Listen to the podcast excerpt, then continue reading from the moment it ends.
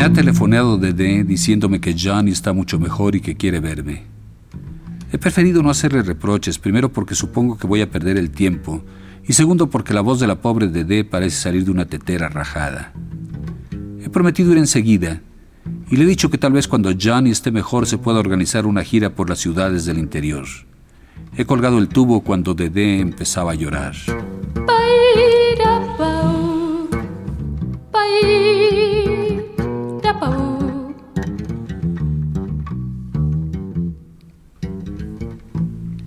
La llave del tiempo. La clave del tiempo. La nave del tiempo. El ave del tiempo. Presentan.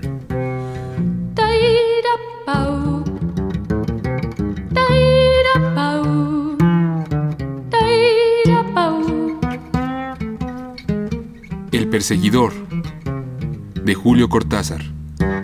Cuarta parte. Dentro de la serie, París se quedó sin Julio.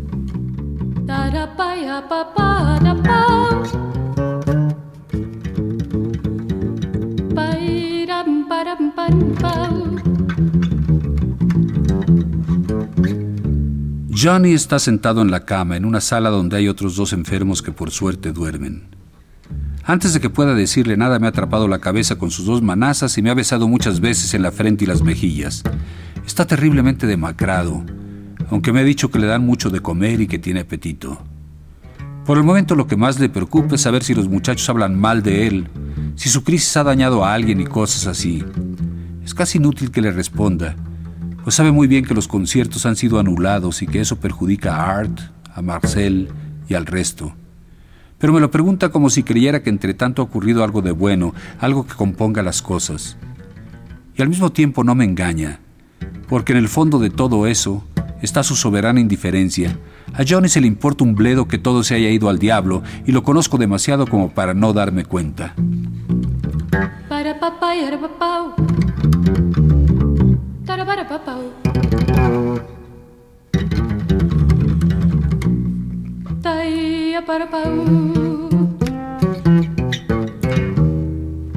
¿Qué quieres que te diga, Johnny?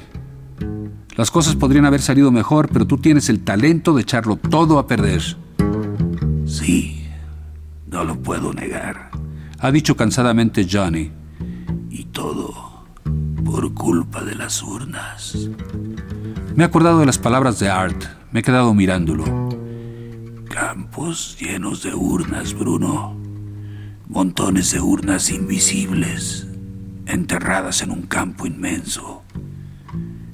Yo andaba por ahí y de cuando en cuando tropezaba con algo. Tú dirás que lo he soñado, ¿eh? Era así, fíjate.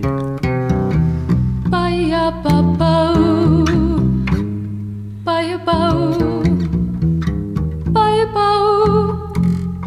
De cuando en cuando tropezaba con una urna hasta darme cuenta de que todo el campo estaba lleno de urnas, que había miles y miles, y que dentro de cada urna estaban las cenizas de un muerto.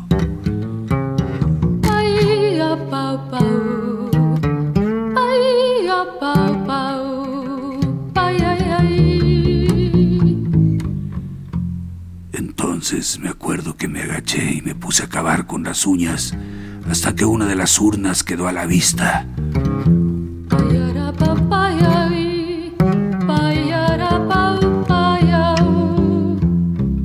Sí, me acuerdo.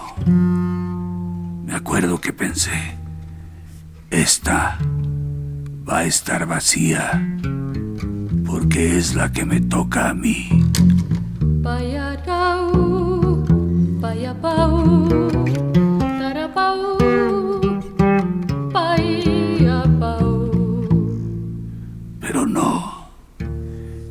Llena de un polvo gris, como sé muy bien que estaban las otras, aunque no las había visto.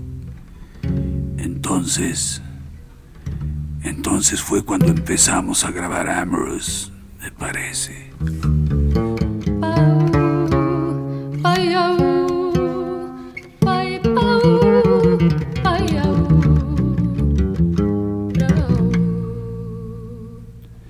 Discretamente echado una ojeada al cuadro de temperatura.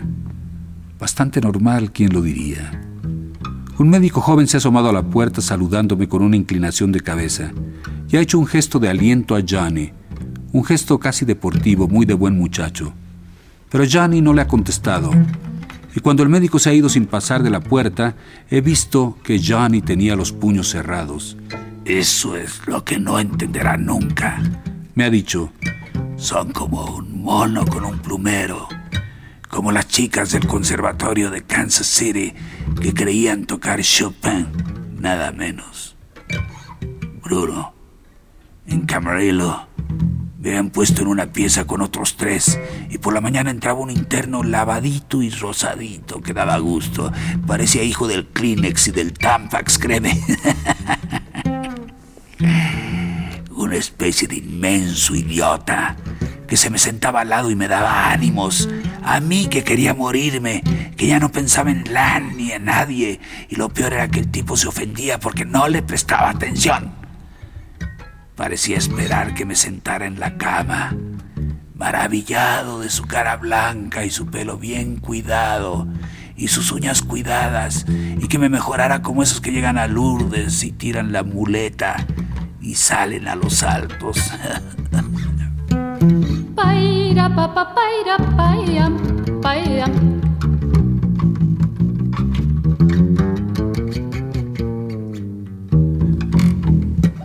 Bruno, ese tipo y todos los otros tipos de Camarillo estaban convencidos.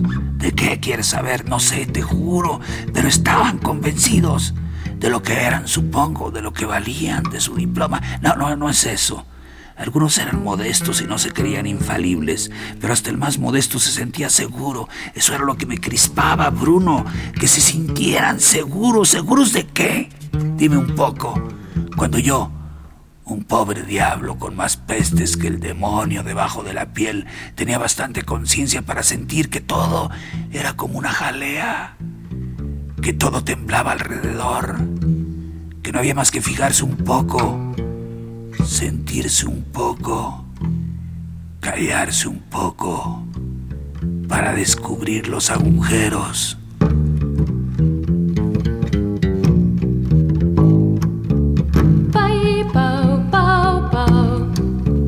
En la puerta, en la cama, agujeros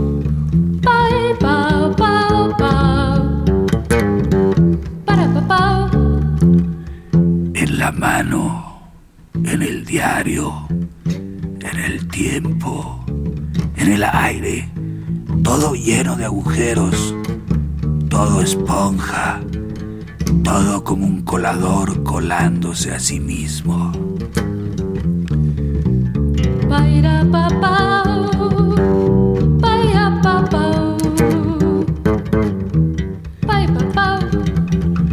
Ellos eran la ciencia americana. ¿Comprendes, Bruno? El guardapolvo los protegía de los agujeros, no veían nada. Aceptaban lo ya visto por otros, se imaginaban que estaban viendo y naturalmente no podían ver los agujeros y estaban muy seguros de sí mismos, convencidísimos de sus recetas, sus jeringas, su maldito psicoanálisis, sus no fume y sus no beba. Ah el día en que pude mandarme mudar, subirme al tren, mirar por la ventanilla cómo todo se iba para atrás, se hacía pedazos. No sé si has visto cómo el paisaje se va rompiendo cuando lo miras alejarse. Papaya, papaya, papaya, papaya, papaya,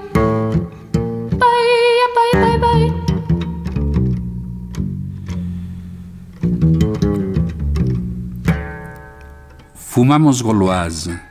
Johnny le han dado permiso para beber un poco de coñac y fumar ocho o diez cigarrillos.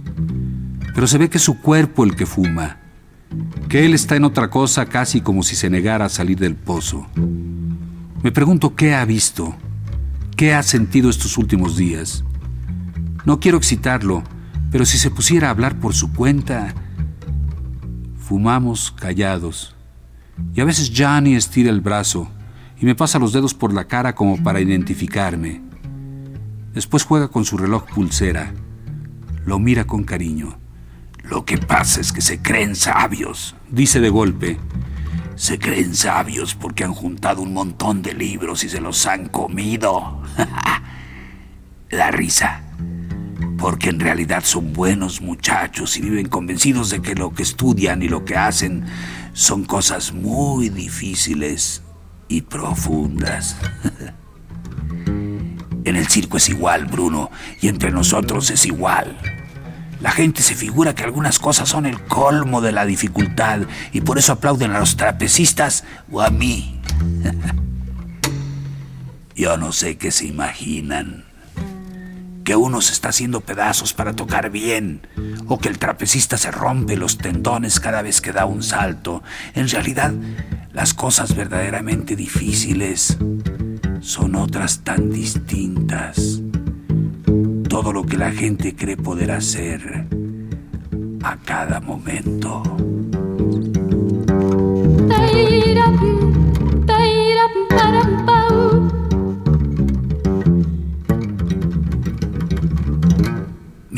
Por ejemplo, comprender a un perro o a un gato. Esas son las dificultades, las grandes dificultades.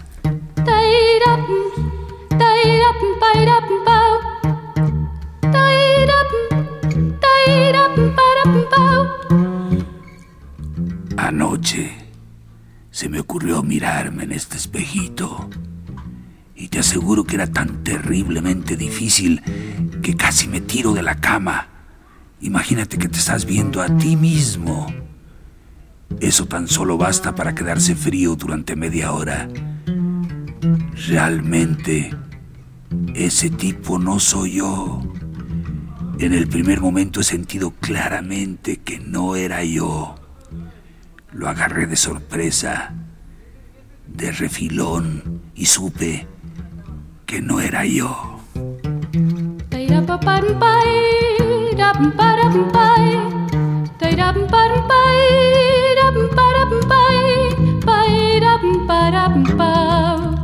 Eso lo sentía. Y cuando algo se siente, pero es como en Palm Beach, sobre una ola te cae la segunda y después otra. Apenas has sentido ya viene lo otro vienen las palabras. No, no son las palabras. Son lo que está en las palabras. Esa especie de cola de pegar. Esa baba. Y la baba viene y te tapa. Y te convence de que el del espejo eres tú.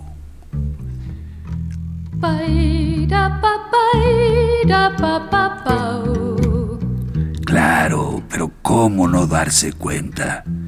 Pero si soy yo, con mi pelo, esta cicatriz.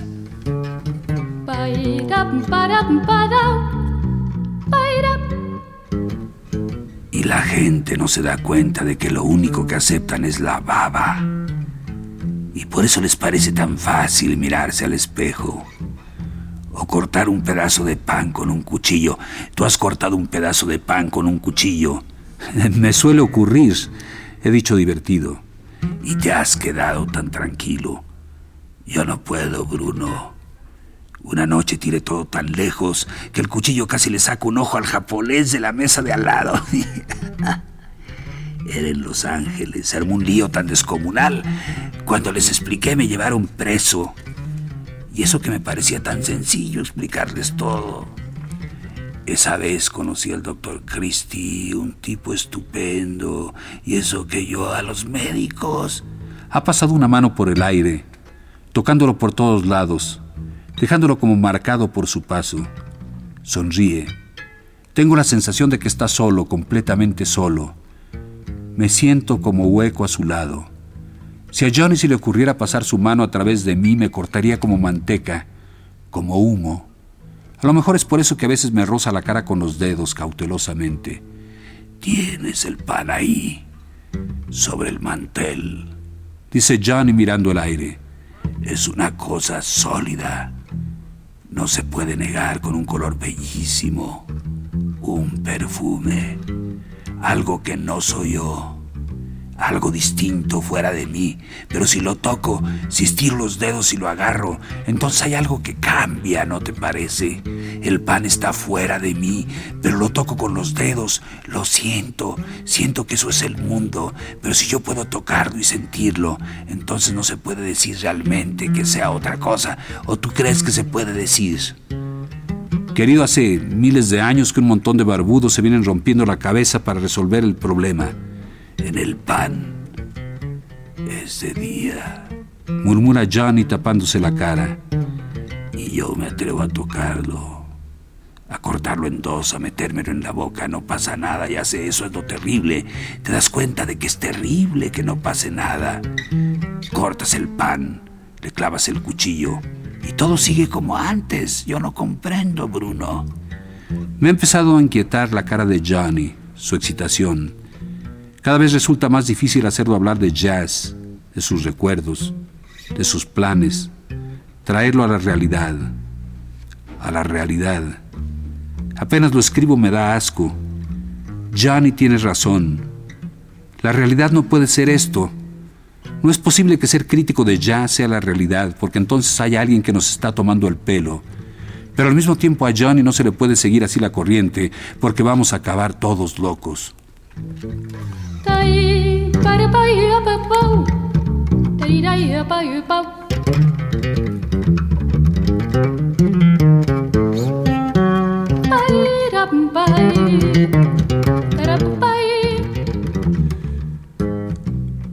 Ahora se ha quedado dormido, o por lo menos ha cerrado los ojos y se hace el dormido.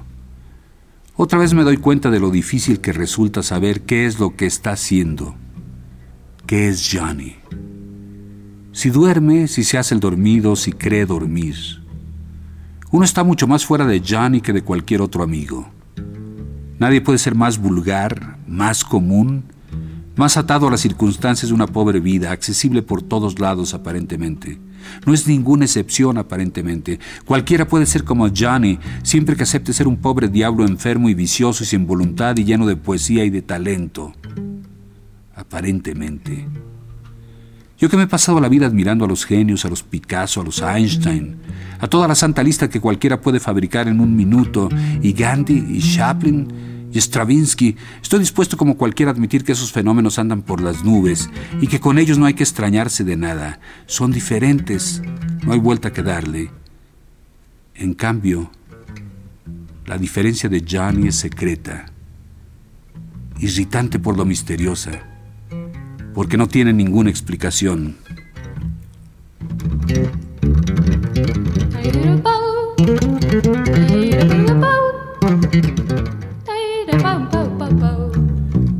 Johnny no es un genio, no ha descubierto nada. Hace jazz como varios miles de negros y de blancos, y aunque lo hace mejor que todos ellos, hay que reconocer que eso depende un poco de los gustos del público, de las modas, del tiempo en suma.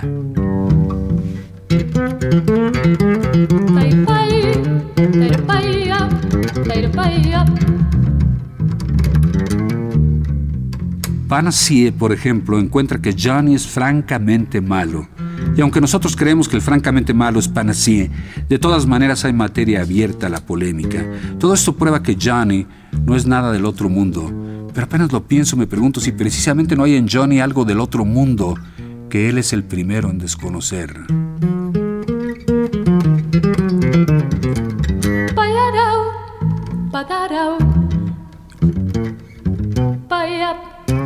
Probablemente se reiría si se lo dijeran. Yo sé bastante bien lo que piensa, lo que vive de estas cosas. Digo, lo que vive de estas cosas porque Johnny... Pero no voy a eso. Lo que quería explicarme a mí mismo es que la distancia que va de Johnny a nosotros no tiene explicación, no se funda en diferencias explicables. Bye.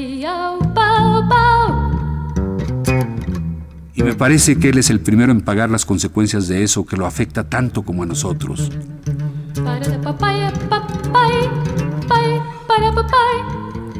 Dan ganas de decir enseguida que Johnny es como un ángel entre los hombres, hasta que una elemental honradez obliga a tragarse la frase, a darla bonitamente vuelta y a reconocer que quizá lo que pasa es que Johnny es un hombre entre los ángeles, una realidad entre las irrealidades que somos todos nosotros.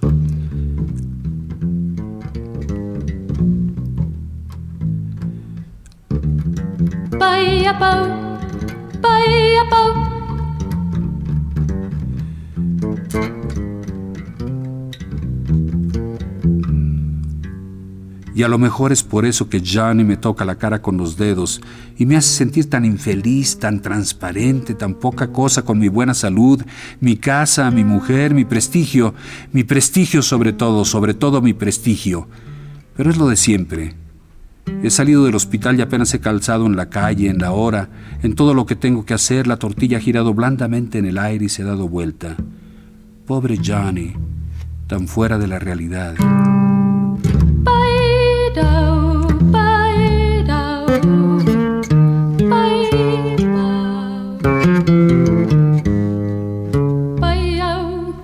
Es así, es así. Me es más fácil creer que es así ahora que estoy en un café ya dos horas de mi visita al hospital, que todo lo que escribí más arriba forzándome como un condenado a ser por lo menos un poco decente conmigo mismo.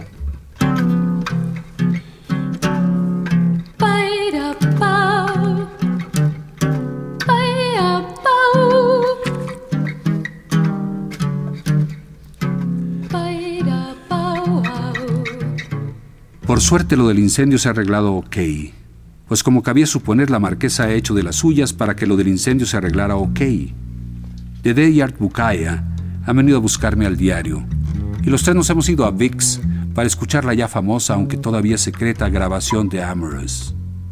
En el taxi de D me ha contado sin muchas ganas cómo la marquesa lo ha sacado a Johnny del lío del incendio, que por lo demás no había pasado de un colchón chamuscado y un susto terrible de todos los argelinos que viven en el hotel de la Rue Lagrange.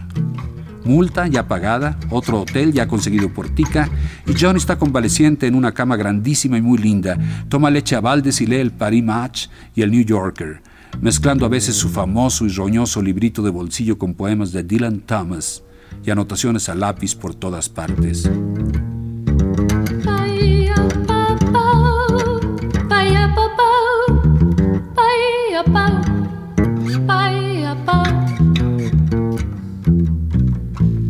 Con estas noticias y un coñac en el café de la esquina, nos hemos instalado en la sala de audiciones para escuchar Amorous y Streptomycin.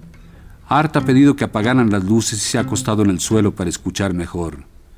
Y entonces ha entrado Johnny y nos ha pasado su música por la cara. Ha entrado ahí aunque esté en su hotel y metido en la cama y nos ha barrido con su música durante un cuarto de hora.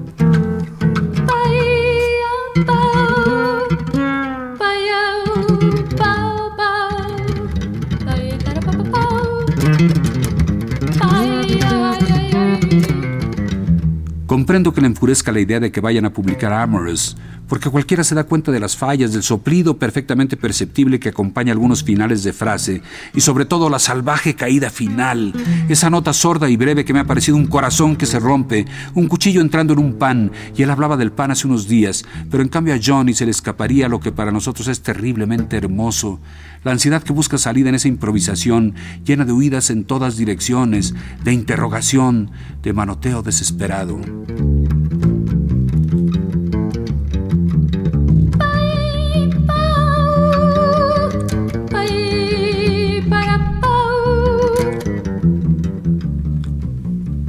Johnny no puede comprender porque lo que para él es fracaso a nosotros nos parece un camino, por lo menos la señal de un camino. No puede comprender que Amorous va a quedar como uno de los momentos más grandes del jazz. El artista que hay en él va a ponerse frenético de rabia cada vez que oiga ese remedo de su deseo, de todo lo que quiso decir mientras luchaba, tambaleándose, escapándosele la saliva de la boca junto con la música, más que nunca solo frente a lo que persigue, a lo que se le huye mientras más lo persigue.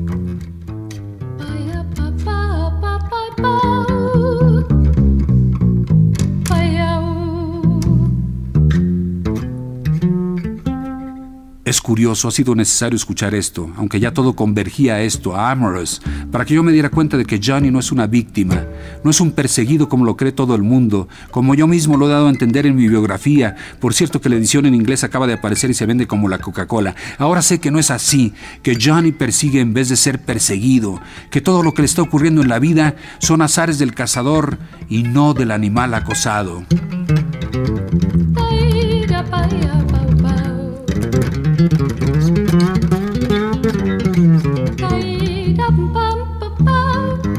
Nadie puede saber qué es lo que persigue Johnny, pero es así, está ahí en Amorous, en la marihuana, en sus absurdos discursos sobre tanta cosa, en las recaídas en el librito de Dylan Thomas, en todo lo pobre diablo que es Johnny, que lo agranda y lo convierte en un absurdo viviente, en un cazador sin brazos y sin piernas, en una liebre que corre tras de un tigre que duerme.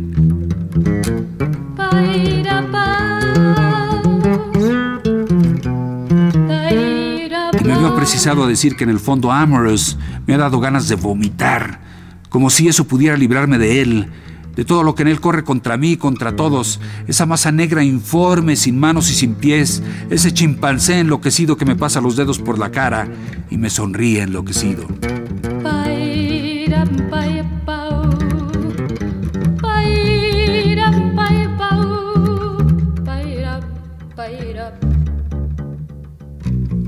La llave del tiempo. La clave del tiempo. La nave del tiempo. El ave del tiempo. Presentaron.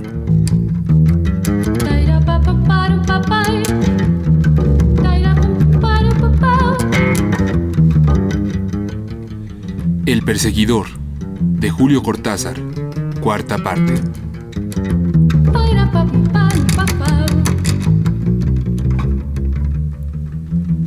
Dentro de la serie, París se quedó sin Julio.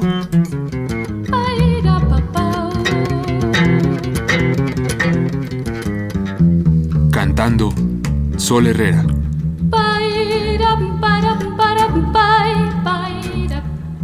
En las cuerdas, Roberto Aimes.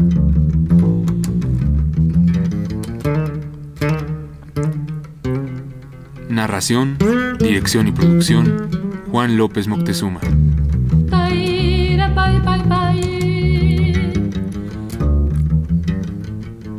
Realización técnica, Carlos Montaño.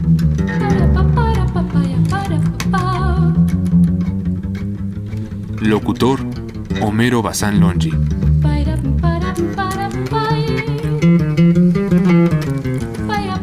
Textos, Alfaguara Literaturas, México.